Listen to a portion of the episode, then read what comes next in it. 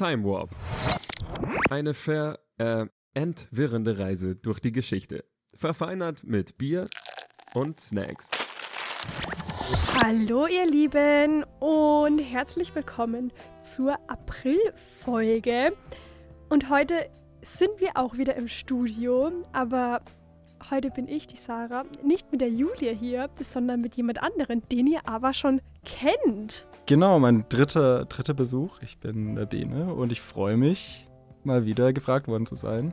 Passendes Wetter heute auch, also richtiges Aprilwetter. Wir hatten Sonne, Regen, Schauer, Wind aus allen Windrichtungen. Also ich, ich bin richtig in Aprilstimmung, ich bin komplett bereit. Wir, wir fühlen schon beim Aufnehmen total den April zum Glück nicht im Studio, weil da müssten wir uns Sorgen machen. Aber ihr könnt euch auf spannende Fakten freuen und wie, wir sind auch voll im Time Warp-Modus. Also es gibt alles auch, wenn Julia nicht da ist. Grüße gehen übrigens raus. Ich hoffe, äh, du sitzt gerade äh, ja, noch nicht mehr in der Sonne. Ich hoffe, du hattest heute einen sonnigen Tag. Ähm, und genießt deine Auszeit in Portugal. Ja, Portugal. Oder du hast deine Pläne geändert. Auf jeden Fall Grüße gehen raus. Das heißt, ich war heute dafür zuständig, dass wir hier gut versorgt sind. Und ich habe zuerst das Bier. Genau. Bitteschön. Oh. Ich weiß nicht, ob du das kennst. Das ist Rehbier aus dem Ellertal. Und alle, denen ich gesagt habe, dass ich dieses Bier habe, gingen so, uh, ah, mhm, ja, gut. also, ich bin gespannt. Ich bin auch sehr gespannt. Ja, es ist ein sehr schönes äh, Reh-Siegel hier drauf und ein Landschaftsbild äh, von, von Altfranken mit einem kleinen Dörfchen in der Mitte. Rechts ganz viel Wald. Lässt auf jeden Fall Heimatgefühle aufkommen, auch wenn ich jetzt aus dem anderen Franken komme. Und Ja. Würziges, würziges Braunbier steht drauf. Ah, das liest du da oben. Ah ja, uh, da bin ich mal gespannt, wie witzig das ist. Uh, nicht schlecht. Ist auf jeden Fall ein sehr idyllisches Bild. Ich glaube, sowas hatten wir auch noch nicht. Das ist einfach nur eine Fotografie. Ich finde auch das Köpserle richtig hübsch. Voll. Das muss man sagen, ja. das ist echt sehr schön. Das ist einfach nur so beige, dann ist so, es ist wie so ein Wachsiegel, ein rotes, wo dieser Hirschkopf drauf ist und dann so ein bisschen so, was ist das denn? Getreide. Getreide, genau, und Hopfen und so, Hopfendolden und da steht ja so Rehbier und dann, ach nee, das ist wahrscheinlich ein Reh, kein Hirsch, logischerweise. Auch hübsch. Wenn ich das nicht kaputt mache, behalte ich's. Ja. Prost. Prost. Also ich bin stolz, dass es noch nicht allzu warm ist, weil ich das den ganzen Tag heute dabei hatte. Und mit nassem Küchentuch und Kühlakkus versucht habe, es kalt zu halten. Ich finde, Das ist gut gelungen, ja. es, es geht noch. Und ich weiß, was mit würzig gemeint ist. Ich finde, es hat eine schöne würzige Note. Also mir taugt's. Hm, da ist, da ist viel los auf jeden Fall. Auch. Also. ja, also mir ist es tatsächlich ein Tick zu bitter, glaube ich. Dieses, Leichte Bier. Nee, das ist genau. Das ist total mein Fall. Ja, du degustierst halt immer die, die edlen Tropfen und ich, äh, ich bin hier, ich trinke eher so das, das Bier der, des einfachen Mannes. So, dann haben wir heute selber gemachte Snacks. Uh. Und die habe aber nicht ich selber gemacht, sondern Grüße gehen raus an eine treue Hörerin und zwar die Marie, die du auch kennst. Die hatte nämlich mal vorgeschlagen, uns Snacks zu machen. Dann dachte ich, was wäre die beste Folge, wenn nicht sogar Bene da ist, weil wir zusammen studieren. Und ich habe mir sagen lassen, ich denke, es ist sowas wie Blätterteig außenrum und es ist mit Ziegenkäse und getrockneten Tomaten. Schauen aus wie so kleine Häufchen oder Täschchen. Ja, hat wirklich die, die Taschenform und man könnte auf den ersten Blick auch was eine süße Füllung vermuten, aber Das stimmt, ja. was Deftiges. Ich bin sehr gespannt. Also, Snacks. Snacks. Also Marie, von meiner Seite aus bist du eingestellt. Wir freuen uns immer über Snacks von dir. Ich find's mega lecker. Wirklich, wirklich fantastisch. Also der Ziegenkäse macht sich einfach extrem gut mit dem Blätterteig. Mhm. Und es ist nicht so schwer, weil du noch diese fruchtigen Tomaten mit drin hast. Ich finde, die sind richtig wichtig. Richtig, richtig gut. Vielen, vielen Dank. Ich finde, es ist auch diesmal eine richtig gute Kombi aus Snacks und Bier. Passt sehr gut zusammen. Es ist einfach. Es ist mal sehr befriedigend. Damit kann man total gut in die Folge starten. Das, das auf jeden Fall. Beziehungsweise du. Bin schon ganz gespannt. Bei mir wird es um den 10. April gehen. 10. April 1633. Und wir steigen so ein bisschen in die Welt der Kulinarik hinab. Ich weiß nicht, wie, wie weit ihr das schon erkundet habt. Noch genauer geht es um Obst. Oh, interessant. Meine Ohren sind offen. Es geht um noch genauer zu sein, um, die, um das viertwichtigste Grundnahrungsmittel der Welt. Und es ist ein Obst. Es ist ein Obst. Also botanisch gesehen oder Ja, wir nehmen es auch als Obst wahr. Ist die tatsächlich Banane. die Banane, ja. Wow. Ich war auch richtig geschockt, tatsächlich. Aber wenn man drüber nachdenkt, ergibt voll Sinn. Gerade natürlich in den Gebieten, also äh, dieses subtropische, wo es wächst, unbedingt notwendig, auch für die Grundversorgung. Und für uns als Dessertbanane eher so ein, ein süßer Snack. Aber am 10. April 1633 wurde die Banane das erste Mal in London verkauft. In einer Apotheke Uh. vom bis heute als Urvater der ähm, Botanik in England gefeierten Thomas Johnson. Und er hat netterweise auch eine Beschreibung in einem ähm, ja, Kräuterbuch hinterlassen, die ich übersetzt habe und einfach mal kurz vorlesen möchte, weil ich sie einfach so schön finde. Jede der Früchte war nicht reif, sondern grün. Jede von ihnen von der Größe einer großen Bohne. Etwa 5 Zoll lang und anderthalb Zoll breit. Der Stiel ist kurz und wie ein kleiner Finger. Sie hängen mit dem Kopf nach unten, aber wenn man sie nach oben dreht, sehen sie wie ein Boot aus. Die Schale lässt sich leicht entfernen. Das Fruchtfleisch ist weiß, weich und zart und, und wird ähnlich wie eine Zuckermelone gegessen. Spannend, oder? Also ich verstehe zwar nicht, wie man eine Banane ähnlich essen kann wie eine Wassermelone. Wenn man so abbeißt. Ja, vielleicht, vielleicht war die von der Konsistenz dann auch dementsprechend anders. Ich meine, Mm, die Banane von vor 400 Jahren sah ganz anders aus als die Banane heute. und- Interessant. Da möchte ich noch ein bisschen drüber reden, über die, über die Geschichte der Banane. Es ist tatsächlich bei uns auch noch nicht eine so lange, aber länger als man denkt. Also in meinem Kopf war das lange diese Geschichte von den Großeltern, die ähm, beim Einzug der amerikanischen Soldaten das erste Mal dann so eine Banane sehen und essen. Und in Verbindung dann irgendwie mit, mit dunkelhäutigen Menschen, die das erste Mal sehen, so dieses, Mm, dieses Gefühl, dieses, dieser, dieser Exotik, wie es Männer und Frauen damals formuliert haben. Was man jetzt natürlich schon mal ein bisschen kritisch sehen kann, äh, zumindest auf die Menschen bezogen. Aber tatsächlich schon Ende des 19., Anfang des 20. Jahrhunderts auch in Deutschland und natürlich insbesondere in den USA, da waren die Transportwege nicht so lang, schon früher ein Riesenthema.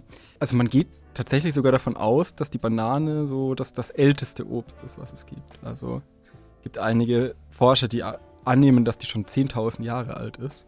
Ich meine, wenn man drüber nachdenkt, das ist eigentlich ja nur Fruchtfleisch und die Samen fehlen gewissermaßen. Also dieses bräunliche Innen, da, da würden normalerweise die Samen sitzen.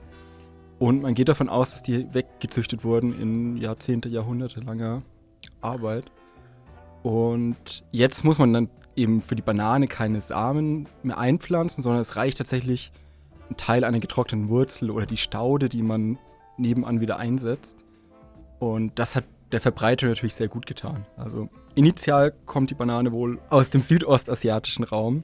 Alexander der Große berichtet davon, als er nach Indien kam, dass er sie gesehen hat. Aber es gibt eben auch schon ältere Aufzeichnungen aus Indien selber, die die Banane beschreiben.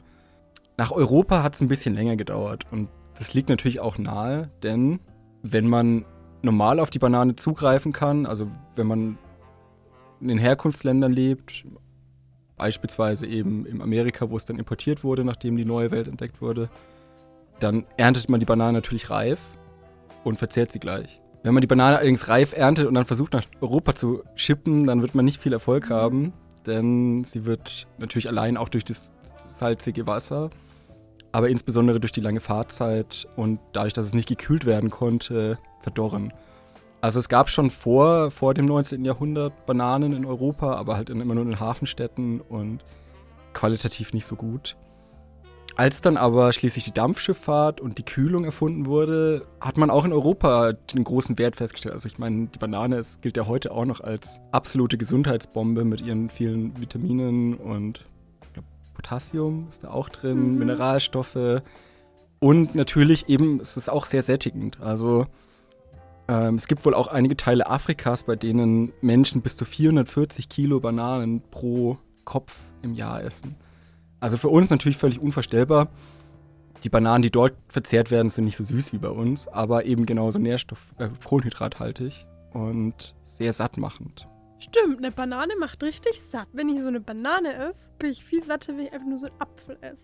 Genau, und tatsächlich gab es in, in den USA auch genau diese Debatte. Ende des 19. Jahrhunderts wurde dann der Vorgänger des heutigen Chiquita gegründet. Das war die United Fruit Company. Und die waren dann ein wichtiger Faktor in diesem, in diesem Wettstreit Apfel gegen Banane. Und die Banane war tatsächlich günstiger auf dem Markt. Das war ein, einer der Faktoren. In den USA. In den USA, Mhm. genau. Ähm, aber es gab auch Beschreibungen der Politiker, die gesagt haben, der Amerika als amerikanisch gesehene Apfel muss geschützt werden. Man hat über Exportverbote nachgedacht, beziehungsweise Importverbote vielmehr. Konnte sich damit aber nicht durchsetzen, weil die Bevölkerung so begeistert von den Bananen war. Also gerade natürlich äh, ärmlichere Teile der Bevölkerung, die Süße, das ist, ist halt, es macht satt, aber ist genauso irgendwie auch ein, ein erfreulicher Snack, den man, den man ver verzehren kann. Aber auch im Deutschen Reich wurde schnell erkannt, also schon noch in den 1920er Jahren gab es eine richtige Begeisterung und einen richtigen Run auf die Banane. Natürlich vor allem in den Städten, gerade die Hafenstädte. Aber es gab durchaus auch eine Massenverbreitung mit großen Konzernen, auch deutschen Konzernen, die das organisiert haben. Was ich ganz interessant fand, wenn man jetzt heutzutage in den Supermarkt geht, dann sieht man eigentlich nur eine Sorte, sogenannte Cavendish-Banane. Und die basiert tatsächlich diese Banane, die man jetzt überall essen kann, auf eine Staude, die im Garten des von William Cavendish äh, in den 1830er Jahren gepflanzt wurde. Kommt wahrscheinlich aus Mauritius, also ist natürlich da nicht erfunden worden in dem Sinne oder gezüchtet worden, aber da eingepflanzt und von dort aus dann in die ganzen äh, Überseegebiete in, von, von Großbritannien exportiert worden und hat sich irgendwann durchgesetzt. Heutzutage ist sie da allerdings sehr bedroht. Also es ist eine wahnsinnige Monokultur. Die Cavendish-Banane hat auch noch andere Vorteile im Vergleich zu anderen ähnlichen Sorten. Aber sie hat sich vor allem in den 1950er Jahren durchgesetzt, weil ihr Vorgänger, der noch ein bisschen leckerere, süßere Grand Michel von einem Pilzbefall quasi ausgerottet wurde. Und die äh, Plantagenbesitzer mussten sich schnell nach, einem, nach einer Alternative umschauen. Sind auf diese Cavendish-Banane gekommen, die offensichtlich immun zu, zu sein schien gegen diese, diesen Pilzbefall. Aber in den letzten 15 Jahren wurden größere Bestände von einem ähnlichen Pilztyp, von einer ähnlichen Pilzsorte vernichtet. Und vielleicht müssen wir jetzt in den nächsten 10, 15 Jahren dann auf wieder eine neue Sorte zurückgreifen. Also muss sich jemand ähm, daran machen, dass da auch eine neue Sorte gezüchtet wird, die auch so gut ist. Genau, also das, das ist natürlich der Nachteil an diesen, an diesen Weitervererbungsstrategie bzw. Weiterpflanzungsstrategie. Also es wirklich, wird eben immer eine bestehende Staude genommen, woanders eingepflanzt und wächst dann wieder. Also es ist genetisch die gleiche Pflanze überall auf der Welt. Klar. Und das macht so einem Erreger natürlich sehr leicht, dann sich extrem schnell auszubreiten und die schutzlosen Bananenpflanzen dann zu zerstören. Man muss sich allerdings natürlich auch klar machen, von diesem Phänomen, von dem wir reden, das betrifft circa 13% der, der Bananenpflanzen. Das ist zumindest die Zahl der, der Pflanzen, die exportiert werden. Die allermeisten Pflanzen sind Kochbananen, die viel robuster sind und die dann vor Ort gegessen werden. Aber die nach zu uns importierten Bananen, die sind gerade in einer großen Gefahr. Wo wir den Brückenschlag geschafft haben zur, zur Anfangsgeschichte, Bananen müssen sich an die Gegebenheiten des Handels anpassen können und damals war das, war das schwer möglich. Und es war eben nur, es war eben eine Rarität, die, die wir bis heute in den Geschichtsbüchern festgehalten haben. Ja, ist richtig spannend. Ich hatte das auch noch im Kopf, dass ja die quasi grün geerntet werden, damit sie quasi auf der Reise nach Europa in unsere Einkaufs- und Supermärkte dann quasi reifen, damit sie dann reif sind, wenn sie hier sind. Fast. Also sie werden kühl gehalten, dass sich eben dieser Umwandlungsprozess äh, in Fruchtzucker nicht fortsetzt. Und dann gibt es hier in Deutschland, wenn sie dann angekommen sind, tatsächlich so Kühlkammern, wo ein Gas eingeleitet wird, das diesen Reifeprozess dann anschiebt gewissermaßen. Die werden gewissermaßen eingefroren in ihrer Entwicklung über den Transport. Und dann, sobald sie in Deutschland angekommen werden, äh, sind, werden sie durchgereift. Also da würde mich total interessieren, wie so eine. Also das kommt mir so vor, es ist ja keine richtige Banane, sondern irgendwie ist es eine, weiß ich nicht, sie ist eingefroren und dann wieder aufgetaut. Und Also indirekt, es ist nur ja, gekühlt indirekt, natürlich. ja, es ist genau. eine richtige Banane, aber so eine andere Banane. Weil bei Äpfeln hast du total viele unterschiedliche Sorten. Du weißt, ah ja, der und der ist mehlicher und der ist so. Und ich meine, klar, weil Äpfel kommen halt auch hier direkt aus der Gegend. Und bei der Banane, du sagst du, du hast immer nur genau die gleiche Bananensorte. Genau, also, ja. Krass. Also das ist irgendwie so, ja, man hat ja immer die gleiche Sorte und man isst halt keine andere, keine Ahnung, wie die anderen eigentlich schmecken. Genau. Es gibt, glaube ich, auch noch diese Mini-Bananen, aber das Genau, sind eben auch nur äh, Cavendish-Bananen, die extra, die so eine Unter, Unterart der Cavendish-Banane, Ah. die dann extra drauf gezüchtet wird, dass sie kleiner ist. Ja, die sind einfach mal so teuer, diese kleinen Bananen, die sehe ich gar nicht ein, die einzukaufen. Das ist total unnötig. Aber ich, ich glaube, ich habe wirklich ein oder zweimal im Bio-Supermarkt dann so eine Kochbanane gesehen. Und ich bin mir nicht sicher, ob wir da mal welche gekauft haben, aber auch nur von Erfahrungsberichten von Bekannten, die dann auch gesagt haben, ja, ist halt was für deftige Gerichte dann. Das ist halt einfach nicht so, nicht so süß. Ich mache tatsächlich gerne Banane in irgendwelche Gerichte, aber natürlich unsere süße Dessertbanane. Aber ich habe da auch schon vielfach von irgendwie Mitbewohnern oder anderen Leuten, denen ich das vorgesetzt habe, dann gehört, dass die nicht so begeistert waren. Eine meiner stärksten Erinnerungen ist tatsächlich, dass ich mal an Weihnachten meiner Familie eine Bananen-Currysuppe vorgesetzt habe. Und nur meine Tante aus äh, ja, Mitleid mit mir dann irgendwie ihren Teller leer gegessen haben und alle anderen stehen gelassen haben. Ich habe natürlich aus Protest dann gleich drei Teller gegessen und konnte dann den Rest des äh, Weihnachtsessens nichts mehr essen, aber das hat mich schon geprägt für meine weitere Kochkarriere. Oh je, das ist schon traurig, aber vielleicht ist man das auch nicht so gewohnt. So andere Geschmäcker, andere Zusammensetzungen, da, da, da streikt dann der Gewohnheitsgeschmack ein bisschen. Das war, fände ich, ein super spannender Fakt. Und ich erinnere mich vage, dass wir auch irgendwann mal was zu irgendwelchen Kühlhäusern oder Kühlmechanismen, whatever auch hatten, aber da ging es um Bier. Aber es ist auch wichtig für die Banane. Es geht nicht immer nur um Bier. Und nachdem es jetzt schon so fruchtig war, wir machen jetzt weiter. Da gibt es keine gute, es gibt einfach keine gute Überleitung zu. Aber sagen wir so, wir kommen vom, vom Internationalen, kommen wir mal äh, nach Deutschland. Das vielleicht. ähm, und zwar zum Reichstag zu Worms. Der hat zwar nicht im April angefangen, der hat auch nicht im April aufgehört, aber im April war da jemand, den wir alle kennen. Und zwar geht es nämlich um den 17.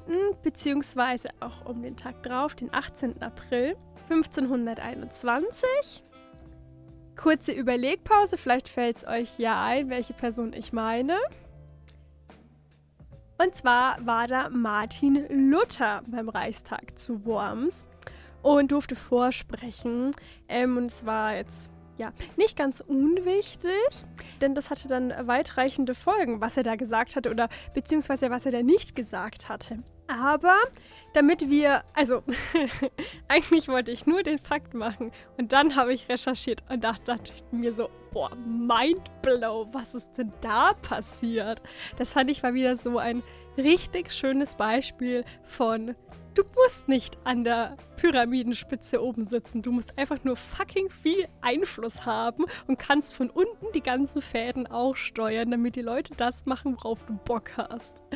Deswegen ähm, muss ich jetzt ein bisschen früher einsteigen, aber es ist vielleicht auch für euch als ähm, Denkhilfe ganz gut. Also, was ist eigentlich vorher passiert? Vorher ist irgendwann mal passiert, dass ja Luther seine Thesen veröffentlicht hat, 1517, ähm, die dann ja doch ein bisschen durchs Land gegangen sind und für ähm, Furore gesorgt haben. Und dementsprechend hat sich natürlich dann auch Martin Luther, Papst Leo X. äh, zum Gegenspieler gemacht, weil dem hat das natürlich nicht so gepasst, dass das so gegen die Kirche, jetzt heute ähm, katholische Kirche, eben gewettert wurde.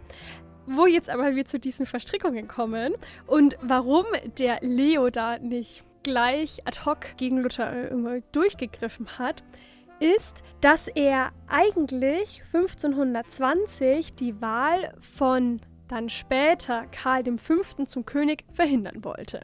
Weil der Leo mochte den nicht, der mochte eher den französischen Anwärter. Und dafür hat er dann die Unterstützung vom Kurfürst von Sachsen gebraucht, das war Friedrich III., der allerdings Luther unterstützte, weil ja Luther in Wittenberg studiert hatte, was die Landesuni von Sachsen war. Und äh, ich glaube, heute ist es auch noch eine wichtige Uni in, in Sachsen. Deswegen konnte es sich ja der Papst nicht verscherzen mit Luther und dann dementsprechend eben auch Friedrich III. Ja, und hat dann erstmal so, also, ja, hm, dann dann, dann ist mir das auch erstmal egal, weil das ist dann nicht ganz so wichtig, sondern ich will erstmal meine persönlichen Interessen hier mal ähm, durchbringen. Genau, Friedrich III. war dann, ja, hat sich quasi so als ein Schutzherr Luthers ähm, entwickelt, weil er ja auch so quasi Vorzeigeschild für seine Uni ähm, auch gewesen ist. Ja, hat halt der Leo ein kleines Problemchen.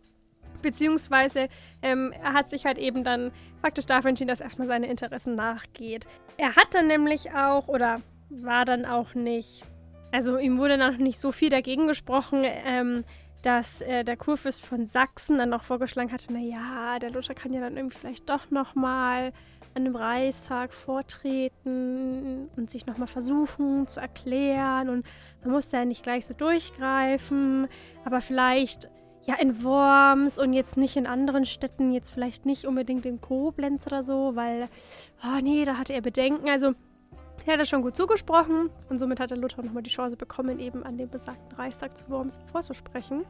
Tja, was sich aber in der Zwischenzeit ereignete, war, dass äh, Karl V. zum König gekrönt wurde. Tja, der Plan von Leo ist halt dann doch nicht so aufgegangen vom Papst. Ähm, und dann konnte er natürlich total äh, gegen Luther durchgreifen, weil er ja auch nicht mehr die Unterstützung von Friedrich III. gebraucht hatte. Und das heißt, der Prozess gegen Luther wurde dann eben wieder aufgenommen, bis er schließlich 1521 vom Leo exkommuniziert wurde. Und wir hatten das schon mal und ich habe es auch nochmal für euch nachgeschaut. Es ist dann die Exkommunikation. Bildungsauftrag beim Stufo ist immer da. Und diesmal haben wir es vorher nachgeguckt. Luther wurde also dann eingeladen zum Reichstag in Worms, um sich vielleicht doch nochmal irgendwie zu verteidigen. Und der hat zwar schon ein bisschen vorher angefangen, und zwar irgendwann im Januar, aber im April dann wurde Luther eben vorgeladen. Er ist ein paar Tage vorher angereist. Genau, und dann kam er da halt eben hin. Dann kam er vor Karl V. und vor die Fürsten und vor die Reichsstände, die ihn dann zu seinen Schriften befragt haben und natürlich wollten, dass er widerruft. Und das macht er aber noch nicht an dem Tag, sondern er kriegt noch mal ein bisschen Bedenkzeit und dann ist am 18. kommt er dann wieder und die hoffen natürlich, ja, Pitz, mach auch mal und sag jetzt einfach nee, aber der Luscher war nicht so einer, der steht zu seinem Wort, was er gesagt hat. Was finde ich von heute so logisch ist, wenn da steht so, ja, hat er auf Deutsch geantwortet? Ja, natürlich, warum sollte er auch in einer anderen Sprache antworten? Aber ja, heute redet man nicht mehr Latein in der Kirche, aber damals war das die Sprache, die man eben gesprochen hat. Deswegen war das jetzt, ja, wurde er dann aufgefordert, das auch auf Latein zu sagen. Und ich finde das immer so spannend, weil man das so aus heutiger Perspektive nicht auf dem Schirm hat. So, ja, was ist jetzt daran besonders, dass er das auf Deutsch gesagt hat? So, er hat sich halt eben dem widersetzt, weil er wollte, dass ihn halt eben alle verstehen, weil, also ich kann kein Latein. Ich weiß nicht, Bene, kannst du Latein? Äh. Ich konnte es mal gut übersetzen, aber da hat es dann auch schon aufgehört. Also. Genau, und eben, wenn man dann eben Deutsch auch in der Kirche geredet hatte, dann oder hätte, dann hätten einen auch die ganzen Leute, die keine hohe Bildung erfahren haben, auch nämlich verstanden. Und das war ja eben auch ein Aspekt, den Luther eben durchbringen wollte. Und ich habe mir so den, den Ausschnitt, den er gesagt hat, mal raus, ein paar Sätze rausgepickt, weil ich das doch eigentlich ganz interessant fand. Ähm, auch die Wortwahl, wie er das gesagt hatte. Denn ich glaube weder dem Papst noch den Konzilen allein, weil es offenkundig ist, dass sie öfters geirrt und sich selbst widersprochen haben. Widerrufen kann und will ich nichts, weil es weder sicher noch geraten ist, etwas gegen sein Gewissen zu tun Gott helfe mir, Amen. Also Luther stellt so sein eigenes Gewissen über den Glauben, den quasi die Vertreter der Kirche vertreten. Und das war was, also was erst dann eigentlich durch die Aufklärung kam, dass man mit einem Gewissen und vernunftsgeleitet handelt. Ähm, deswegen ist es total interessant, dass er das eben anspricht und sich da eben sagt, nee, ich kann das mit mir nicht ausmachen und genau deswegen widerrufe ich auch nicht. Ähm, egal, was ihr mir euch mit eurem Glauben ähm, vorgebt, von dem ich mich dann ähm, distanziere. Soweit, so gut, das hat er gesagt. Ähm, aber es wurde dann noch nicht gleich gemacht. Also er geht dann wieder und er reist dann auch ein paar Tage später wieder ab in Worms und gehen wieder gehen Heimat.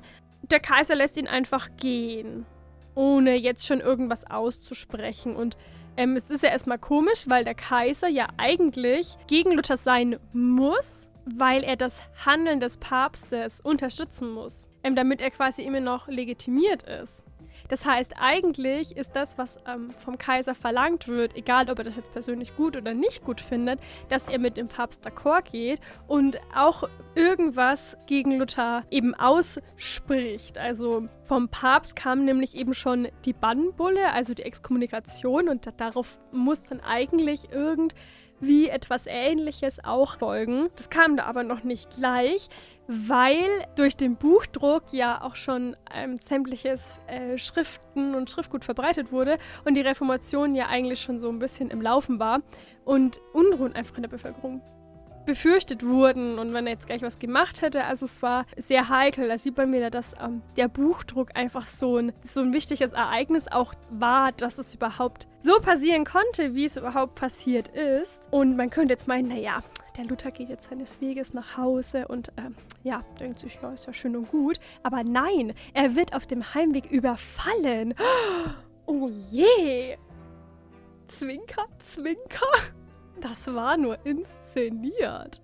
Die waren nämlich ähm, gewieft. Wobei ich jetzt nicht weiß, wie das aufgenommen wurde. Also ob man das geglaubt hat, dass das ein echter Überfall war und Luther M. entführt wurde oder ob man sich schon dachte, dass das wohl ähm, geplant war, um ihn in Sicherheit zu bringen. Das kann ich jetzt leider nicht beurteilen. Auf jeden Fall war das eben auf Geheiß von unserem lieben Kurfürst von Sachsen, dem Friedrich, der äh, Luther dann nämlich auf der Wartburg bei Eisenach ähm, verstecken lässt. Die vielleicht auch dem einen oder der anderen ein Begriff ist.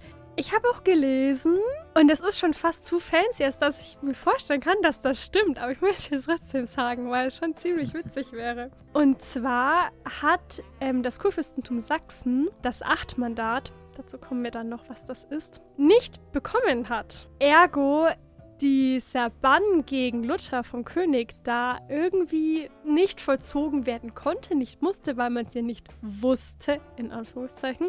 Und es deswegen relativ legal war, dass ähm, Luther da auf der Wartburg bei Eisenach war.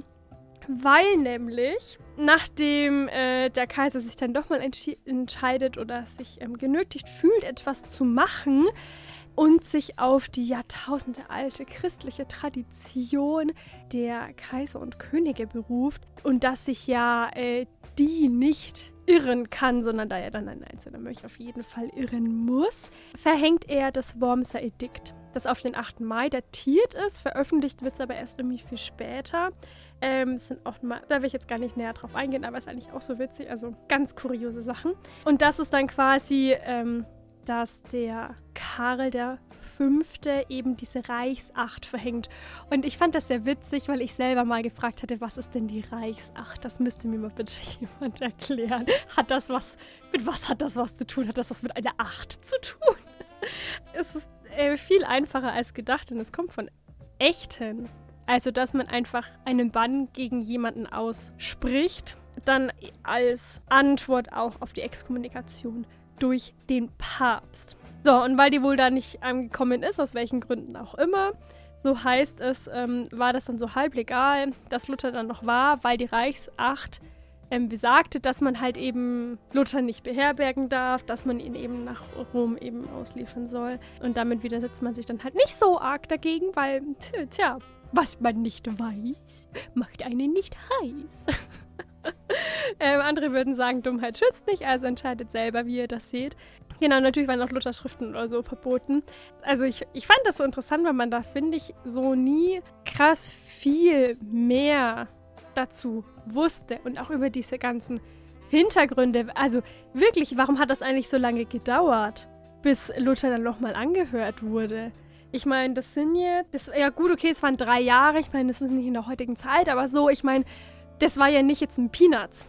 Das war ja wirklich ein Aufschrei ähm, gegen die Kirche damals. So, ey Leute, was ihr da macht, ist eigentlich richtig. Nee. Ähm, und es ging auch durch die Bevölkerung eben wegen dem Buchdruck. Deswegen, ja, wie wir wissen, konnte das aber die Reformation natürlich auch nicht aufhalten, denn sie schon, auch in diesen drei Jahren hat es sich schon sehr weit verbreitet ähm, in der Bevölkerung. Deswegen wäre sie vielleicht sogar andererorts sogar diese Reichsacht gar nicht beachtet worden, weil die Leute sowieso schon ähm, sich der Reformation angeschlossen haben. Und that's the reason why wir heute äh, katholisch und evangelisch haben. Ah, Ich weiß gar nicht, wo ich anfangen soll. erstmal, erstmal vielen Dank für deinen langen, sehr interessanten Vortrag. Ich weiß nicht, also Luther ist mir wirklich sehr oft begegnet. Irgendwie schon zu Schulzeiten. So diese Bio, dieses biografische. Ich, ich finde ja äh, Friedrich den Weisen, Friedrich den Dritten, ganz, ganz faszinierend. Charakter, der hatte zur damaligen Zeit die größte Reliquiensammlung der Welt. Mhm. War also wirklich äh, total auf, auf Linie eigentlich, sehr fromm und hat viele der Sachen, die, die Luther eben vorgebracht hat, aktiv praktiziert und erst kurz vor seinem Tod dann so ein bisschen umgeschwenkt. Aber Luther hatte eben auf seine Verwaltungsebene durchaus einen sehr großen Einfluss und genau wie du gesagt hast, einer seiner Untertanen hat er, hat er schon sein Gewicht durchaus in die Waagschale geworfen. Und das war so ein bisschen der Beginn dieser jahrhundertlang währenden Annäherung auf Zehenspitzen zwischen den protestantisch Gesinnten und den katholisch gesinnten Fürsten. Ich, de ich denke, das ist eben dann auch darauf zurückzuführen, dass, dass Karl sehr vorsichtig sein musste, irgendwie jetzt nicht andere Fürsten von sich wegzustoßen. Und klar, der, der Papst hatte sowieso gegen ihn intrigiert. Da hat er jetzt nicht so viel Begeisterung gehabt, dann natürlich die Gefechte für, für seinen Papst auszufechten. Ja, aber also diese, diese Geschichte ist natürlich äh, ein richtiger Mythos geworden, wie Luther dann als Junker Jörg auf der Wartburg die, die Übersetzung ins Deutsche Mhm. anfertigt, wie du gesagt hast. Also die Bibel auch flächendeckend dann der, der breiten Bevölkerung verfügbar macht. Er war natürlich nicht der Erste, aber so, so äh, einfach der einflussreichste Übersetzer. Also in der Zeit hat dann so ein bisschen angefangen, die, diese Lesart der katholischen Kirche, ja, also Latein, die ist die heilige Sprache und wenn man das Wort Gottes übersetzt, dann wird es quasi verfälscht, dementsprechend muss man es eben lateinisch debattieren. Also eine, äh, ne- was natürlich eine sehr praktische Argumentation ist, um sich die, die Oberhoheit über die Interpretation zu behalten. Das hat es so ein bisschen außer Kraft gesetzt und dann Sorry, ich muss gerade so lachen. So, ja, und was ist das Wort Gottes, das die Bibel? Die safe nicht in Latein geschrieben worden. Ja, das ist richtig, genau. Da, da würde, genau, da würden natürlich dann andere Vertreter aus der Zeit wahrscheinlich ar- argumentieren. Ja, muss man natürlich auch äh, Griechisch und Aramäisch und lernen und äh, um das dann richtig interpretieren zu können. Aber du hast natürlich völlig recht. Aber da hat es dann irgendwie angefangen, dass eben beispielsweise Hans Sachs, äh, der bekannte, bekannte Autor, eben auch äh, Flugblätter veröffentlicht hat, wo über Bibelstellen im Deutschen dann debattiert wurde und mit Bibelstellen argumentiert wurde, um auch der breiten Bevölkerung zu zeigen, ja, ihr, habt genauso das Anrecht darauf, so der Skriptura nachzuschauen, was da wirklich steht und dann eure Priester zu fragen, ja, wie argumentiert ihr, dass ihr uns das Geld aus der Tasche zieht? Bis dahin ist, glaube ich, Luther als verehrte Figur noch sehr unumstritten. Seine Rolle im, im späteren Leben, insbesondere natürlich äh, die Bauernkriege, wo er dann äh, sich eben schon auf die Seite der Fürsten gestellt hat und gesagt hat, ja, äh, der Besitzverhältnisse und Machtverhältnisse gibt es nicht. Und dann später natürlich auch äh, mit weiteren Ausfällen, beispielsweise antisemitischen. Aber er hat äh, die Machtverhältnisse und äh, das religiöse Leben in Deutschland definitiv, im, Deutsch, im Deutschen Reich definitiv auf den Kopf gestellt. Ja, total. So, was du jetzt schon angesprochen hast, also eigentlich ist er ja so eine schon eine sehr interessante historische Persönlichkeit, weil er einerseits ja gerade durch die Reformation so ein, ja, ich will nicht sagen positiv besetztes Bild hat. Also irgendwie, doch eigentlich irgendwie schon, wobei Der man heute immer noch. Also ich, ich, ich, ich, mu ich muss sagen, ich finde diese Verehrung von Luther teilweise schon ein bisschen gruselig. Also wirklich, also Ja, kommt mir manchmal schon so wie, wie ein Ersatzheiliger vor für viele Protestanten. Aber äh, eine wahnsinnig bedeutende historische Figur auf jeden Ja, Fall. einfach dieses, dieses fundamentale, ähm, so, äh, Glaube ist nicht elitär, dieses ist, sondern ähm, Glaube ist für, für alle da. Und ich meine, das ist ja, also, die gleiche Debatte führt man ja heute irgendwie auch. Ich lasse mir nicht vorgeben, wie ich glauben soll, sondern ich ähm, kann es so ausleben, wie ich will. Und dann kommt aber irgendwie so dieser zweite Teil, wo man ihn schon als eine sehr also sehr kritisch beleuchten sollte eigentlich. Was jetzt natürlich bei mir ein bisschen unter den Tisch gefallen ist. Ähm, aber ich glaube, dann, ich, wer weiß, man könnte einen ganzen Podcast über ähm, Martin Luther wahrscheinlich machen. Wäre bestimmt auch total spannend. Aber das ist ja nicht ähm, unsere Aufgabe. Wir wollen euch ja anregen, dass ihr dann nach Luther-Podcasts sucht und euch dann die anhört und andere Leute supportet, die Podcasts machen wir, wir, machen, also machen wir jetzt am darauffolgenden Tag oder am gleichen Tag weiter? Das ist, das, das ist jetzt, wie wir sehen. Also ich habe den 17. gehabt. Ähm, ich weiß nicht, vielleicht hast du eine bessere Ich habe eine bessere, ja. Die ist tatsächlich auch sehr gut, aber ich habe eine bessere Überleitung. Und ich sage euch, dass das Thema perfekt aufeinander passt. Und ihr werdet nach dem Satz, den ich zu, zu meinem Datum sage, überhaupt nicht verstehen, warum. Denn ich spreche über den 18. April 1994 und das ist die offizielle Bekanntgabe des äh, Bauprojekts Stuttgart 21. Und ich sage euch trotzdem, dass, äh, dass das Thema sehr gut dazu passt. Okay, jetzt bin ich sehr gespannt. Genau, denn wie gesagt, in diesem 18. April 1994 wurde nach schon ein paar Jahren Planung. Offiziell im Landtag äh, das, das Projekt eines unterirdischen äh, Bahnhofs und auch weiteren Ausbauten der, der Bahninfrastruktur in Baden-Württemberg vorgestellt. Unter anderem eben auch eine äh, neue Bauschnellstrecke nach Ulm, die Anbindung an den Flughafen. Also hatte, hatte viele, viele Aspekte. Ich werde die Geschichte von Stuttgart 21 nur sehr grob umschreiben. Ich habe auch lange gedacht, dass, das 21 tatsächlich für, den, für die Eröffnungsdatum 2021 steht. Geht eher ums 21. Jahrhundert. Ich habe interessanterweise ge gelesen, dass es zur damaligen Zeit irgendwie auch München 21 und Frankfurt 21 gab. E-, ähnlich futuristische Pläne, die aber dann im Sande verlaufen sind. Nur Stuttgart 21 wurde umgesetzt. 2006 dann offiziell im Land Landtag beschlossen und geht eben nicht nur um diesen unterirdischen Bahnhof in Stuttgart, sondern auch insgesamt 57 Kilometer neue Schienen, vier neue Bahnhöfe. Also steckt schon sehr viel dran. 1995 war man noch von 2,4 Milliarden Euro Kosten ausgegangen.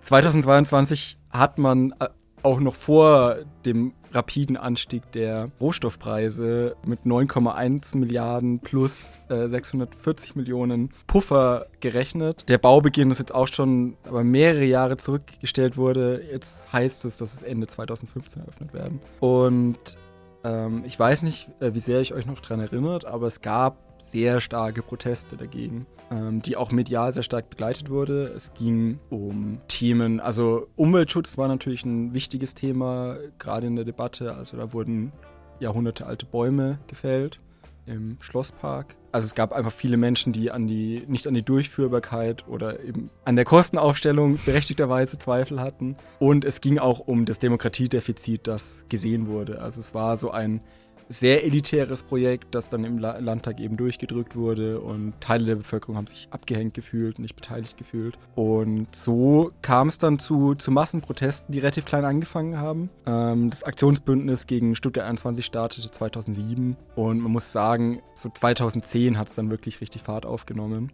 Und da wurde über diese Protestierenden der Begriff Wutbürger geprägt. Erinnerst du dich da noch dran? Also ich wusste nicht, dass es in dem Zusammenhang aufgekommen ist. Nee. Das war, ja, das war tatsächlich das, das, das erste Mal. Und das hat ein Spiegelkolumnist geschrieben, der äh, die Menschen als, ähm, ja, so ein bisschen rückständig beschrieben hat. Also, dass sie sich äh, aus Prinzip dieser, diesem Fortschritt entgegenstellen würde. Also, der war dem, dem Projekt sehr positiv gegenüber eingestellt. Äh, er schreibt dann, das ist ein Zeitgenosse, der das Gefühl hat, Mehrheit zu sein und die Lage besser beurteilen zu können als die Politik. Also auch so ein bisschen, äh, was ihm einfiele, hier, hier Protest zu führen. Was auch ganz symptomatisch war für die Protestbewegung, war der, die Altersverteilung. Also ich meine, wenn man sich jetzt Fridays for Future anschaut oder ja, linke Proteste, sieht man vor allem eben junge Menschen, aber damals wirklich viele, viele Menschen mittleren Alters und auch die Altersgruppe 65 plus und auch viele, die das erste Mal demonstriert haben.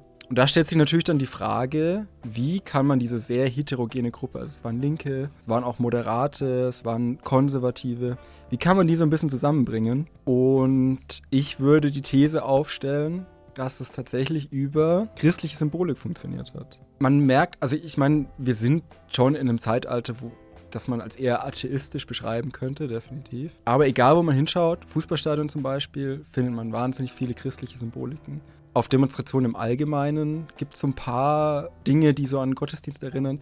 Aber in Stuttgart 21 wurde das dann tatsächlich nochmal auf die Spitze getrieben. Und äh, ich wollte heute über so ein paar Beispiele reden, wie versucht oder dann auch geschafft wurde, so ein bisschen ein Gemeinschaftsgefühl zu erzeugen auf der einen Seite, aber auf der anderen Seite eben auch aktiv versucht und wahrscheinlich auch geschafft wurde, das so als Pflicht eines jeden Christen zu framen, sich gegen dieses Projekt zu stellen. Mhm. Es hat auf der, auf der performativen, also auf der Ebene, äh, man trifft sich auf der Demo schon angefangen. Da hat man als Ende einer jeden Rede und auch als Sprechchor das Obenbleiben angeführt. Also beispielsweise hat dann ein Gegner eine Rede gehalten und dann am Ende immer Obenbleiben gerufen und die, und die Menge hat geantwortet.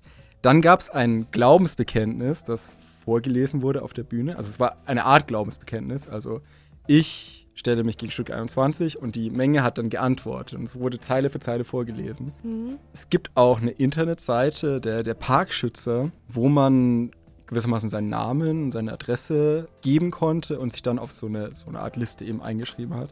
Und das unterste Level, mit dem man sich einschreiben konnte, war dann die Erklärung. Ich erkläre hiermit öffentlich gegenüber Politikern und Bauherren, dass ich jegliche Bauprojekte strikt ablehne, denen der Stuttgarter Schlossgarten ganz oder auch nur in Teilen zum Opfer fallen würde. Also. ja. Erinnere mich an dieses, ich entsage ganz dem Teufel, bla bla, etc., bla bla bla. Genau, ja, also ja. wirklich krass. Und was ja genau auch beispielsweise im Fußball sehr, sehr gern gemacht wird, aber hier auch gemacht wurde, äh, dass man sich Liedern bedient, also christlichen Liedern. Die kennen die Leute, die haben die im Ohr und können sie dann mhm. sehr schnell mitsingen. Ich habe hier auch ein schönes Beispiel. Ich weiß nicht ganz, wie, wie die Melodie läuft. Das ist zu lang her, dass ich das mal recherchiert habe. Aber ich kann es einfach mal vorlesen. Wir stehen hier und sagen Nein. Der Tiefbahnhof darf nicht sein. Klagen die Betreiber an. Nur Profit gilt bei der Bahn. Erbarm dich, Herr. Eine weitere Stilblüte, die dieser Protest gebracht hat, war der sogenannte Bürgerchor, der wirklich, also der von einem Theatermenschen, glaube ich, geleitet wurde, aber der sehr stark an, einfach an so einen Kirchenchor erinnert hat, der so bisschen der Menge äh, zugesungen hat, äh, sie unterstützt hat in, der, in den Demos. Und ich, ich finde, man kann das, vielleicht fangen wir anders an, der Widerstand gegen solche Bauprojekte ist ja grundsätzlich konservativ. Also Bauprojekt wird als Fortschritt dargestellt und wenn man sich dagegen stellt, sagt man, ich möchte äh, eigentlich lieber, dass es so bleibt. Dass die Natur bestehen bleibt, ist natürlich auch eine sehr starke religiöse Symbolik. Deswegen wurden dann tatsächlich in diesem Schlossgarten mit den alten Bäumen ähm, gab es den normalen Naturschützerprotest mit äh, zivilen Ungehorsam und dass man sich eben in die Bäume, an die Bäume gekettet hat oder in den Bäumen ge äh, gecampt hat. Ähm, aber man hat dann auch Gott Gottesdienste darin abgehalten. Also die, diesen Park gewissermaßen zum heiligen Ort erklärt. Und dann ist ja klar, den heiligen Ort muss jeder Mensch eigentlich schützen. Äh, es gab dann auch einen Seelsorgewagen und es gab eine Erklärung einer sehr lautstarken Gruppe der Theologinnen und Theologen gegen Stuttgart 21, die dann auf den Montagsdemos, das sind wir wieder bei der religiösen Symbolik, die ja in der DDR aus Friedensgebeten in der Nikolaikirche hervorgingen. Also auch hier wieder dieses Mindset, Protest, aber auch äh, irgendwie eine religiöse Konnotation. Und da gab es auf einem Gottesdienst auch einen, einen, sehr schönen Ausschnitt, den würde ich auch noch kurz, kurz vorlesen, um, um dieses Mindset der Leute reinzukommen. Die Friedensaktivisten saßen 1984 als winziges Häuflein beim montäglichen Friedensgebet in der Nikolaikirche in Leipzig. Nun fragten sie sich bang, ob es einen Sinn hätte, weiterzubeten. Da hat eine hochbetagte Teilnehmerin gesagt, wenn wir nicht für den Frieden beten, wer sonst? Da haben wir weitergemacht. Sie waren das Senfkorn, aus dem die Staude wurde. Die kleine Schar scheinbar unmächtiger Beter für Frieden und Freiheit hat die hochgerüstete Diktatur in die Knie gezwungen. Klingt natürlich auch so ein bisschen die Radikalisierung an, die, die da einige Leute durchlaufen sind. Und ich meine, da gab es ja auch Polizeieinsatzexzesse, die dann schon zu einer starken Front geführt haben. Aber, aber diese, diese Vorstellung, dass man hier gegen eine Diktatur einkämpfe und dass es so eine Pflicht eines Christenmenschen ist, sich eigentlich gegen Stuttgart 21 auszusprechen, das hat stark gewirkt. Und ich meine, es gibt auch, auch Forscher, die sagen, die Kirche gilt ja eigentlich, also die ist nicht so im Tagesgeschäft der Politik mit drin. Also sollte sie vielleicht sein, da gibt es verschiedene Meinungen. Aber wenn sich dann Pfarrer, Theologen quasi für so ein tatsächlich politisches Thema einsetzen, dann, dann scheint es äh, viel Wirkung zu haben. Und dass es viel Wirkung hat, konnte man tatsächlich auch an der Gegnerseite ablesen. Denn der Vorsitzende der SPD-Fraktion Baden-Württembergs, Klaus Schmiedl, der ein starker Befürworter von Stuttgart 21 war, hat dann in einem Interview gesagt, dass äh, Gott Stuttgart 21 unterstützt. Und das hat riesige Protestwellen ausgelöst. Also er hat es ganz offensichtlich ironisch gemeint. Die Leute haben es natürlich völlig ernst genommen. Und er erklärte seine Aussage dann äh, im Nachhinein auch damit, dass eben diese Pfarrer gegen Stuttgart 21 so, so präsent waren.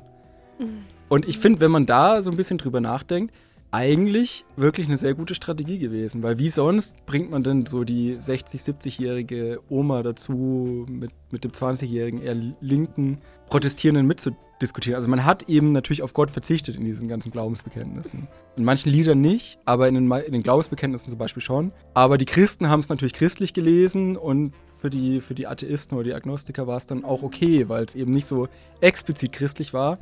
Aber alle kennen die Symbolik und ich würde argumentieren, dass das sehr geholfen hat, diese Proteste irgendwie äh, miteinander verschmelzen zu lassen. Wobei du es ja schon ansprichst, dass das diese christliche Ebene eher für ein älteres Publikum auch ausgerichtet ist und das glaube ich also in Deutschland nicht, sagen wir mal, die ganze Bevölkerung so mobilisieren könnte wie zum Beispiel in anderen Ländern, wo man noch viel, viel, viel äh, Gläubige ist, sei es jetzt christlich oder ein anderer Glaube, ähm, wo man dann noch mehr darauf hört, was jetzt irgendwie ein, ähm, ein, Pfarrer oder ein Priester sagen oder auch eine Priesterin ähm, ähm sagen würde. Aber was ich auch total spannend finde, ist dieses, ähm, also nicht religiös, sondern dieses Spirituelle, was ja trotzdem aber auch es in der Kirche gibt, gemeinsam Sachen machen, gemeinsam wohin laufen, gemeinsam leiden, gemeinsam feiern.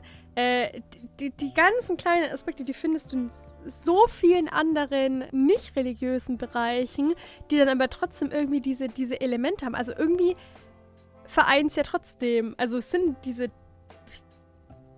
Basiselemente, würde ich mal sagen. Auch wenn du sagst, du Sprechchöre oder irgendwie so, ähm, dass es nicht was rein religiöses ist. Die Frage ist halt, kommt es aus dem Religiösen, wenn man das da gewohnt ist, dass es irgendwie vereinigt, oder ist es einfach so was Menschliches, dass man sich dadurch vereinigt? Mhm.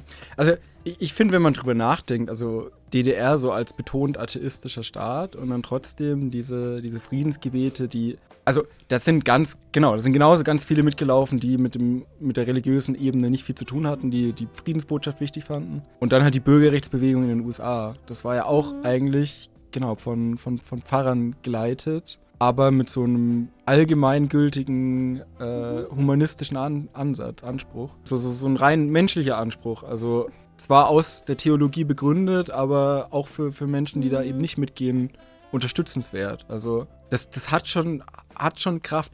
Und ich meine, da habe ich irgendwie so ein bisschen dran gedacht, an meine Erlebnisse mit Fridays for Future. Da hat man diese, dieses Zusammenschmelzen nicht so, finde ich. Da gibt es dann halt irgendwie genau den Block mit den Älteren, den Block mit den SchülerInnen und dann die, die Songs, die gesungen werden, die, die werden nicht so aufgegriffen, habe ich das Gefühl. Und mhm. vielleicht wäre, wär, ich meine, das ist natürlich dann schwierig von, der, von, der, von den Implikationen, aber vielleicht sollte man da eben mehr auf Liedgut zu, zurückgreifen, die das für alle Generationen die alle irgendwie relevant sind. Es muss ja nichts Religiöses sein, aber es muss halt irgendwie was sein, was den Leuten so bekannt ist, vielleicht nur wirklich leicht abgeändert, dass, dass sie da sofort mit einsteigen können und sich nicht komisch fühlen dabei. Ja, aber gerade bei Fridays for Future ist die Frage, ob die Jüngeren, die dabei sind, ja überhaupt noch irgendwelche religiösen Lieder wirklich gut kennen. Also ein Teil, aber ich glaube, dass sich das schon noch gewandelt hat, jetzt wie man es jetzt mit ähm, Stuttgart 21 vergleicht. Genau, das, das sind schon nochmal ein Unterschied. Also ja. ist es irgendwie aber was sind so Lieder, die irgendwie alle kennen? Das ist auch so spannend. Genau. Ähm, weil, weil, früher ist klar so, dass jeder in die Kirche, oder ähm, jeder und jeder, alle sind in die Kirche gegangen und haben die gleichen Lieder gesungen. Aber es war halt, genau, es war halt auch das, ja, weiß ich nicht, es wurde halt auch in der Schule gesungen. Oder mhm, auf irgendwelche Jugendfreizeiten. Und ich meine, ich hatte das auch noch so ein bisschen, aber klar, es ist 15 Jahre her, mhm. diese, diese Demonstration, fast 15 Jahre. Und in der Zeit ist da auch noch auch viel passiert. Also im Sinne davon, dass, dass die Religion nochmal einen guten Schritt zurück gemacht mhm. hat. Ja, ein richtig spannender Fakt, den du uns da mitgebracht hast. Und ich, ich fand auch den Teaser gut und berechtigt. Ähm, richtig cool. Und auch, dass wir ja eigentlich nicht in der Gegenwart, aber zumindest in der nahen Zeitgeschichte geblieben sind. Wir sind fast in der Gegenwart angekommen. Der also Gegenwart, ja. es ist jetzt für Ende 2025 angekündigt, die Eröffnung. Ja, gut, Ja. dann sind wir sogar. Und ich war vor zwei Wochen in Stuttgart und diese Baustelle ist schon echt gruselig. Also, also Stuttgart ist von Beginn an, finde ich, nicht so die schönste Stadt, aber dann halt wirklich im Herzen der Stadt so eine riesige Baustelle seit Jahren und es geht jetzt, zieht sich jetzt auch noch Jahre hin, direkt am Hauptbahnhof. Ich verstehe da jeden, der, der unfassbar frustriert ist. Wir bleiben in der Zeitgeschichte, aber wir wechseln den Kontinent und es tut mir so leid, weil, äh, weil ich bei Luther schon so lange gebraucht habe. Also kürzer wird's jetzt nicht. Das kann ich schon mal sagen. Ich war nämlich inspiriert durch einen Film, den ich erst kürzlich angeschaut habe. Ähm, mal zu gucken, ob es da nicht einen schönen Fakt gibt. Und, oh Wunder, doch, es gab einen für April.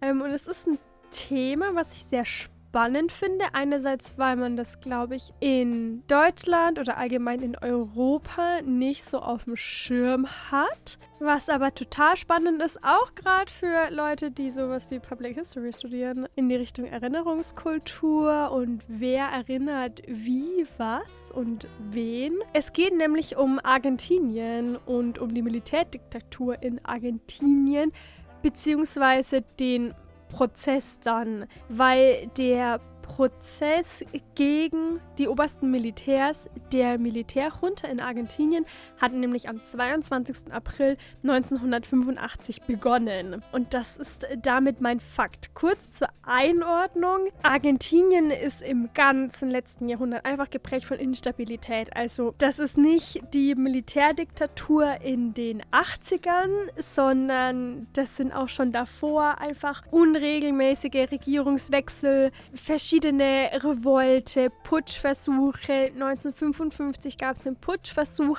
auch eben durch Militäroffiziere, bei denen der Regierungssitz bombardiert wurde, verschiedene Krisen innerhalb der verschiedenen Machtkartelle und dadurch dann halt eben auch gesellschaftliche und politische Krisen eigentlich seit Ende der 60er Jahre. Also es ist eigentlich ein Land in der Lage gewesen, das prädestiniert dafür war, dass da irgendwas gewaltig schief laufen wird. Es gab dann auch schon Ende der 60er, Anfang der 70er eine Militärdiktatur. Durch Volksaufstände ähm, wurde sie dann aber wieder gezwungen, zur Demokratie zurückzukehren. Dann kam der vorhergehende Präsident Juan Perón aus dem Exil wieder zurück und war wieder Präsident. Also ich finde, das sind auch so, so, so Sachen, die man sich mal ver vergegenwärtigen muss. Okay, der war im Exil, dann gab es Militärdiktatur, dann kam er wieder zurück. Dann war es vorübergehend wieder eine relativ stabile Lage in Argentinien.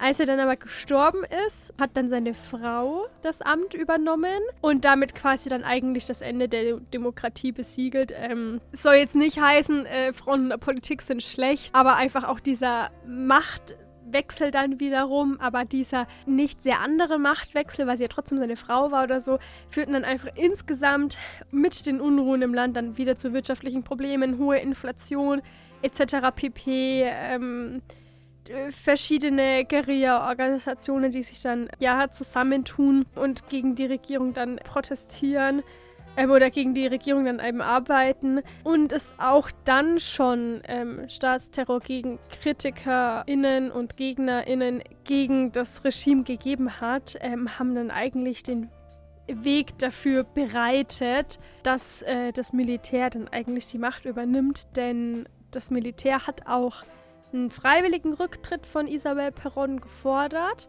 Die ist ihm aber nicht nachgekommen. Es heißt, es war eigentlich unverweigerlich, dass es dann auch ähm, einen Putsch seitens des Militärs gab, der dann auch ohne großen Widerstand quasi gebilligt wurde. Der war am 24. März 76 und hatte dann auch quasi eben zur Folge die äh, Machtergreifung durch die Militärjunta, durch ähm, Jorge Videla.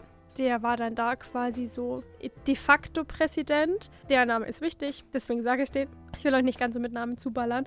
Und das war aber auch relativ instabil, weil von den drei verschiedenen Militärabteilungen, Gott, mein Vokabular ist so schlecht, aber quasi ähm, vom Heer, der Marine und der Luftwaffe jeweils der ranghöchste ähm, General, die haben dann zusammen die Regierung gebildet. Also von immer drei unterschiedliche Personen. Und das ist dann immer durchgewechselt. Es waren immer parallel drei unterschiedliche Personen, die zusammen eben ähm, am Kopf der Militärjunta waren und eben diese Militärdiktatur geführt haben. Was jetzt auch nicht mega optimal ist und nicht, ähm, ja, zu viele Köche versalzen die Suppe, das ist eben auch da so. Und zunächst hatten die auch einen relativ großen Zuspruch von der Bevölkerung, weil die ja natürlich von der Regierung davor total niedergeschlagen waren und es geht nicht weiter, sehr unzufrieden und alles. So, und dann kommt das. Und das ist genau der Punkt, wo ich sage, das hat man einfach nicht auf dem Schirm. Und das ist nicht nur in Argentinien so gewesen, es war in vielen südamerikanischen Staaten so, die, ähm, also auch Militärdiktaturen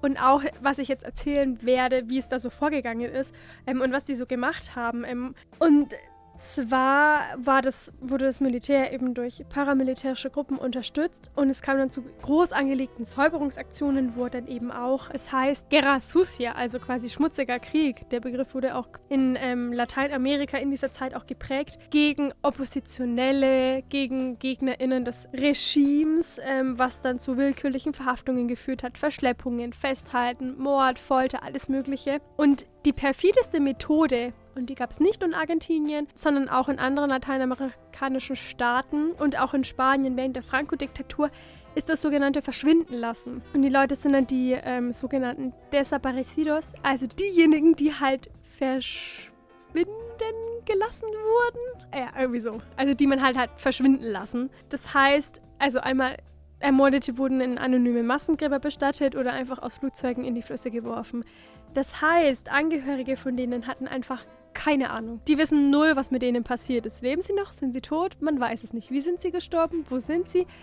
Keine Ahnung von gar nichts. Man weiß es einfach nicht. Und ja, der Stand ist jetzt relativ alt, aber ich habe mir mal notiert, 2017 ist man von ca. 30.000 Menschen ausgegangen. Es waren aber, ich habe noch eine andere Zahl gelesen, deutlich mehr von diesen, die einfach verschwunden gelassen wurden. Das ist auch so eine Sache, die gerade in der Erinnerungskultur in Argentinien und in Lateinamerika sehr präsent ist, weil die Angehörigen, also einmal die Mütter von den Personen leben teilweise noch, die Kinder von den Personen leben teilweise noch, die jetzt erst im letzten Jahrzehnt durch DNA-Analysen erfahren haben, dass ihre Eltern nicht ihre richtigen Eltern sind.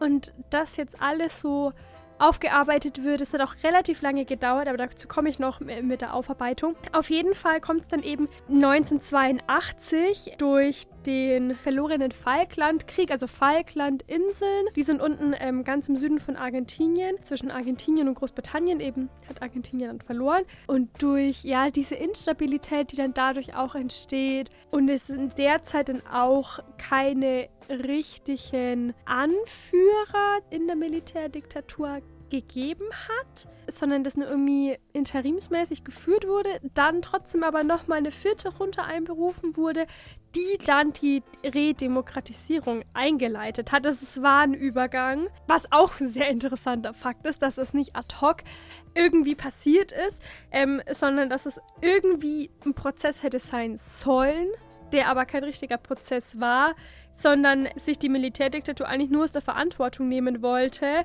ähm, weil der natürlich klar bewusst war, dass sie total äh, Menschenrechtsverletzungen begangen hat und sonstige Sachen wegen weiß Gott was verurteilt werden hätte können und keine jeglichen Abmachungen, sondern einfach nur, also die Macht wurde dann einfach wieder an zivile Parteien, die ähm, es davor eben auch schon gab, ähm, wieder übergeben. Und damit endet dann auch die Militärdiktatur ähm, 1983. Es gibt dann auch wieder richtige Präsidentschaftswahlen. Der Name ist vielleicht auch noch ganz interessant. Raúl Alfonsin gewinnt die und fängt dann auch erstmal an mit einer Aufarbeitung von den Verbrechen, die während der Militärdiktatur begangen worden sind. Auf Druck des Militärs stellt er das aber wieder ein. Also die haben trotzdem noch Macht, die sind ja trotzdem noch vertreten und das heißt, es kommt nicht zu so einer großen Aufarbeitung. Die findet dann erst später statt, 2003, unter Nestor Kirchner, der der da dann sehr stark dahinter ist. Das heißt, 2003, das ist jetzt zwar 20 Jahre her, aber bis das alles anfängt, bis man eine Ausschüsse gründet und etc. pp, ist es eigentlich relativ jung noch. Es wurde dann eine Kommission gegründet, eben noch unter ähm, Alfonsin, die die Aufgabe hatte, das Schicksal der Desaparecidos und der verschiedensten Menschenrechtsverletzungen während der Militärjunta zu untersuchen. Und der Berichtstitel war Nunca más, also nie wieder, was auch noch wichtig wird, vor allem wenn ich euch kurz was noch zu dem Film erzählen werde. Und dieses Nie wieder ist auch bis heute noch diese, die, die Grundlage, wie man das eben ähm, aufarbeitet und auch ähm, wie man in Gerichtsverfahren dagegen vorgeht. Denn man muss sagen, dass nach dem Gerichtsverfahren nochmal zwei Gesetze erlassen wurden. Einmal das Schlussstrichgesetz, also dass man nur noch 60 Tage Zeit hatte, um irgendwelche Anklagen einzureichen. Danach nicht mehr. Und das Gehorsamspflichtgesetz, das besagt, dass ja untere Militärränge einfach nur ihrer Gehorsamspflicht nachgegangen sind und Aufträge befolgt haben und die ja gar nicht verurteilt werden können. Das heißt aber, als dieses Gesetz dann wieder aufgehoben wurde unter Kirchner, hat es halt nur so an Anklagen gehagelt gegen irgendwelche irgendwelche ähm, von den Militärs, die man ja auch beim, beim Namen dann tatsächlich noch kannte. Und jetzt kommt das zu dem Prozess, der eben am 22. April 85 begonnen hat und am 9. Dezember im gleichen Jahr dann ähm, fertig war. Um den geht es nämlich dann auch in diesem Film, den ich geguckt habe. Der heißt nämlich Argentinien 1985 nie wieder und ist eben mit seinem Titel da eben angelehnt dran. Also wer sich für sowas ein bisschen interessiert, ich fand ihn nicht schlecht gemacht. Er ist ein bisschen dokumentarisch, aber zeigt es eigentlich sehr interessant. Es geht halt vorwiegend eben um diesen ähm, Gerichtsprozess und die Arbeiten dahinter. Ich habe das am Anfang gar nicht so verstanden, was da eigentlich jetzt, was das, Problem eigentlich ist, weil es geht um den Staatsanwalt Julio Trasera. Der sagen mir, nee, er will das nicht machen und irgendein Militärgericht. Ja, ich habe ihn auch auf Spanisch angeschaut. Vielleicht lag es daran, dass ich das erst sehr spät gecheckt habe, ähm, was am Anfang passiert war. Und zwar war es nämlich so, dass die Köpfe der Militärjunta eigentlich durch das Militärgericht verurteilt hätten werden sollen, weil die unter der Zuständigkeit eben waren. Aber das Militärgericht hielt eben deren Verhalten für rechtmäßig, weswegen dem Militärgericht eben die Verfügbarkeit darüber entzogen wurde und das, ähm, der Gerichtsprozess, das Verfahren eben an die Staatsanwaltschaft übergeben wurde.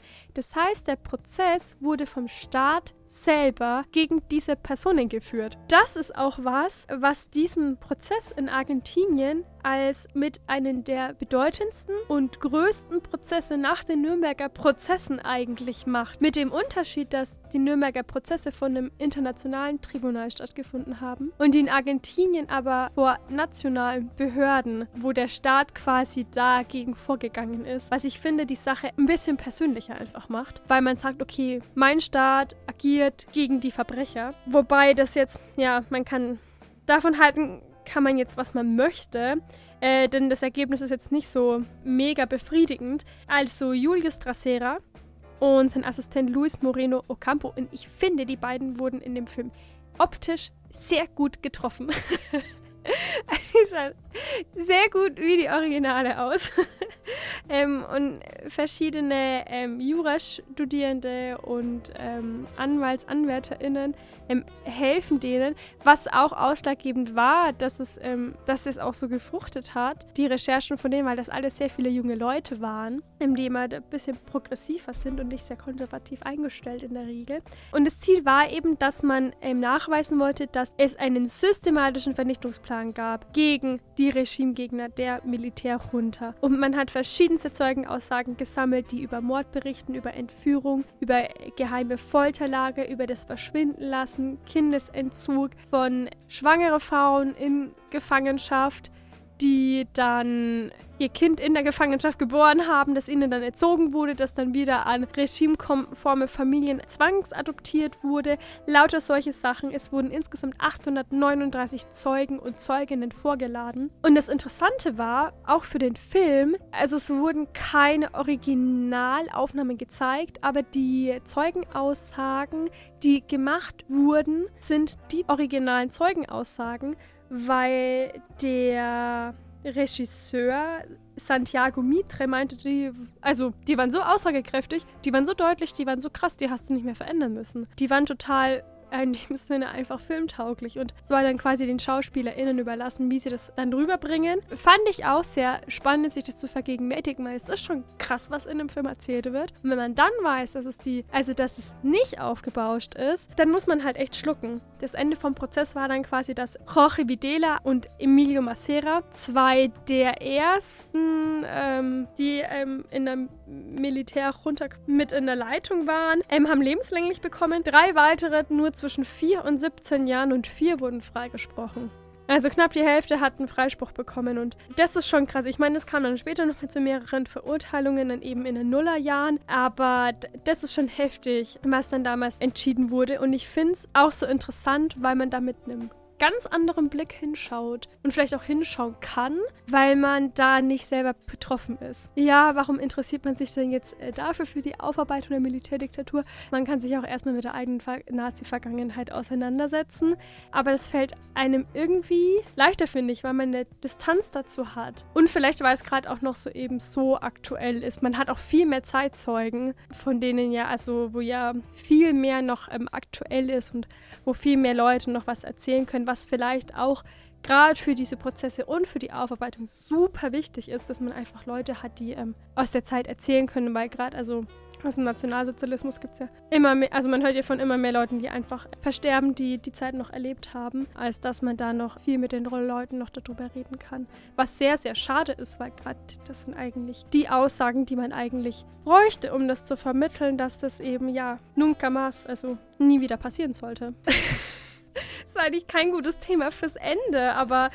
Aber, aber ein sehr interessantes. Also ich meine, es gibt ja auch andere Länder, äh, Südafrika zum Beispiel, die dann sehr schnell ja. gesagt haben, wir, wir hinterlassen eine, eine Art Amnestie. Wir, wir wollen, mhm. dass es auf einem anderen Weg wieder zusammenwächst. Da war es dann eben auch so, dass natürlich die Widerständler gegen das Regime ja auch mhm. Gewalttaten begangen haben, dass man sich quasi nicht gegenseitig zerklagt aber auch im deutschen Kontext. Also das Problem nach einem Umsturz oder wie oder nach einem ja, Herrschaftswechsel ist natürlich auch immer, dass in der Regierung ja dann noch die alten, mhm. alten Leute sitzen.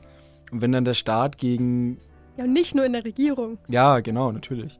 Aber wenn dann der Staat und damit ja auch viele Beamte oder auch Höhergestellte einen Prozess gegen ihre alten Vorgesetzten mhm. führen, dann ist eben die Frage, wie das, wie das ausgeht. Da würde ich ja auch sagen, in Deutschland ist das ja auch völlig schief gelaufen, diese, mhm, dieser ja, Prozess. total. Also viele sagen ja vielleicht auch, ja, dann lasst es lieber drauf beruhen, als dass er da dann irgendwie 20, 30 Jahre später nochmal wieder anfängt. Aber die, die Wunden sind ja nicht geheilt. Also ich meine, die können mhm. durch den Prozess auch nicht vollständig heilen, aber so ein gewisses Gerechtigkeitsempfinden, so ein gewisses Gefühl, okay, es wurde sich jetzt nochmal ernsthaft damit auseinandergesetzt und die Täter wurden in irgendeiner Art und Weise zur Rechenschaft gezogen. Das ist auch einfach unbedingt nötig, um von da aus dann wieder heilen zu lassen, glaube ich. Ich weiß auch gar nicht, ob es persönlich mehr um diese Rechenschaft geht, sondern um das Anerkennen, mhm. dass die Verbrechen und das Leid, das jemandem angetan wurde, offiziell anerkannt wird. Und es wird anerkannt dadurch, dass du jemanden verurteilst. Ähm, natürlich auch dann für wie lange und mit was. Ähm, aber ich glaube, das ist, ähm, was ich jetzt immer so mitbekommen habe, in verschiedensten Kontexten. Ähm, es geht nicht, dass man ja jetzt irgendwelchen Leuten dann was total Böses wünscht. Ähm, aber man möchte diese Anerkennung, man möchte dann irgendwie auch Gerechtigkeit, aber vor allem dieses, ja, euch wurde Unrecht getan und zwar schlimmes Leid angetan und damit sehen wir das jetzt auch und machen das auch sichtbar und zeigen das auch. Absolut, genau. Jetzt müssen wir irgendwie hier positiv rauskommen. Äh, positiv ist auf jeden Fall die ähm, Filmempfehlung. Also, falls ich euch jetzt auf den Geschmack ähm, gebracht habe. Ich glaube, ich habe es auf Amazon Prime angeguckt. Und ich glaube, es gibt es auch nur da. Also, so sorry, falls ihr das nicht habt und jetzt voll Bock drauf hättet. Ähm, aber vielleicht habt ihr ja Freunde oder Freundinnen, die euch da weiterhelfen können. Ähm, wir starten jetzt mit, ich würde sagen, einer positiven Aussicht auf das Jahr. Denn, oh mein Gott, also ich habe noch nie die Bauernregel vorgelesen und jetzt heute muss ich sie wirklich mal. Also, boah, ey, das ist ja. Das ist schon, das ist schon, ich, ich, ich zitter total. Nee. Ähm, je mehr im April die Regen strömen, desto mehr wirst du vom Felde holen. Und ich glaube, wir können da sehr zuversichtlich sein, weil im April regnet sowieso immer. Vielleicht hat es jetzt äh, die Monate zuvor so viel geregnet, dass äh, schon alles ausgeregnet ist. Nein! Das, das, nein, das geht nicht. Im April regnet es immer. Es scheint ganz viel Sonne und es regnet. Und was dazwischen gibt es einfach nicht. Denn, wir wissen es doch alle, der April macht, was er will, ne? Wenn ich, also gefühlt ist es schon immer so, weißt du mal gar nicht, bis du aus dem Haus gehen sollst. Aber genau, wenn ihr mal an einem, ihr habt was vor, an einem Tag, weil so die Sonne scheint und dann fängt auf einmal das Regnen an, tja, dann habe ich was für euch. Hört euch einfach die Time Warp Folgen an. Es gibt gibt nichts Besseres, um einen schlechten Tag wieder gut zu machen, würde ich sagen. und jetzt habt ihr so langsam auch richtig viel Auswahl. Es wird, es wird immer mehr und es wird heute, glaube ich, auch ziemlich lange. Ihr seid lange beschäftigt. Ihr wart lange beschäftigt.